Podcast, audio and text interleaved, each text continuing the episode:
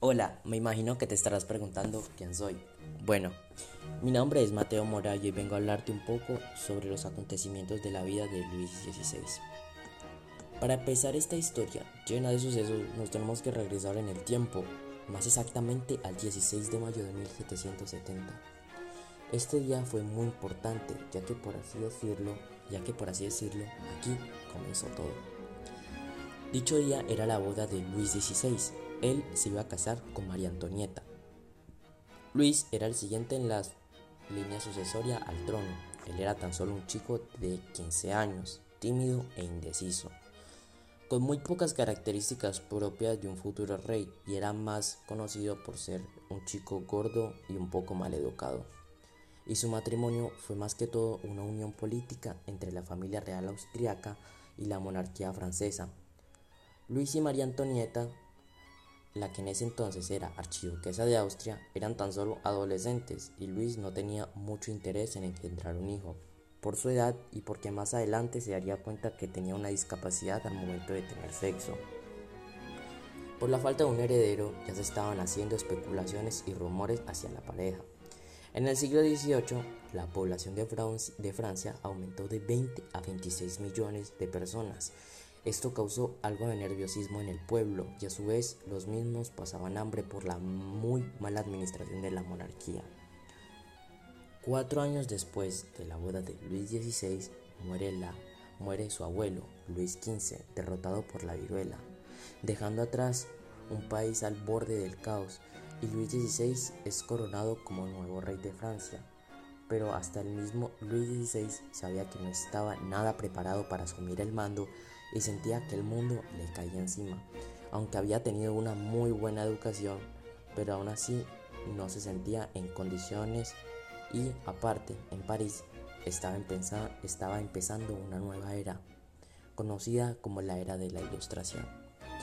Más tarde, Luis decidió vengarse de un antiguo enemigo, Inglaterra. Aprovechando que el pueblo norteamericano quería independizarse, Luis decide hacer un gran aporte económico a Estados Unidos para que se independizara. Esto causó un gran déficit económico y fue una de las peores decisiones que tomó en su reinato. Más tarde se crearían nuevas reformas que no gustarían nada al pueblo y así se iniciaría la guerra de la harina, ya que el precio de la harina había subido mucho, haciendo muy difícil la producción de pan que era el principal alimento de París. Luego de saberse que Luis tenía una enfermedad llamada fimosis, decidió operarse y después de ello por fin se consumaría su matrimonio, engendrando a cuatro hijos, que de ellos dos morirían en plena infancia. El 5 de octubre de 1789, un gran número de mujeres armadas por enojo por el gran déficit económico y de pan que había, van a Versalles en busca del rey y la familia, real. Ellos serían detenidos y trasladados y encerrados en París. Tiempo después, Luis decidiría que ya era hora de abandonar Francia. El 20 de julio de 1791 se puso en marcha la huida, pero Francia de Francia, pero fue una misión fallida, haciendo que los detuvieran de nuevo y fueran trasladados nuevamente a Francia, a París.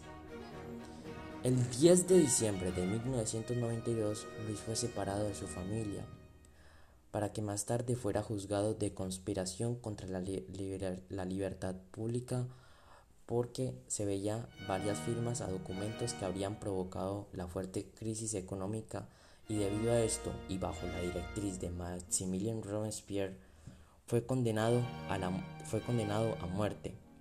Luego fue, fue llevado de nuevo hacia su familia por última vez, pero luego nuevamente será, será separado de su familia y Luis pasaría su última noche en una fría y pequeña celda.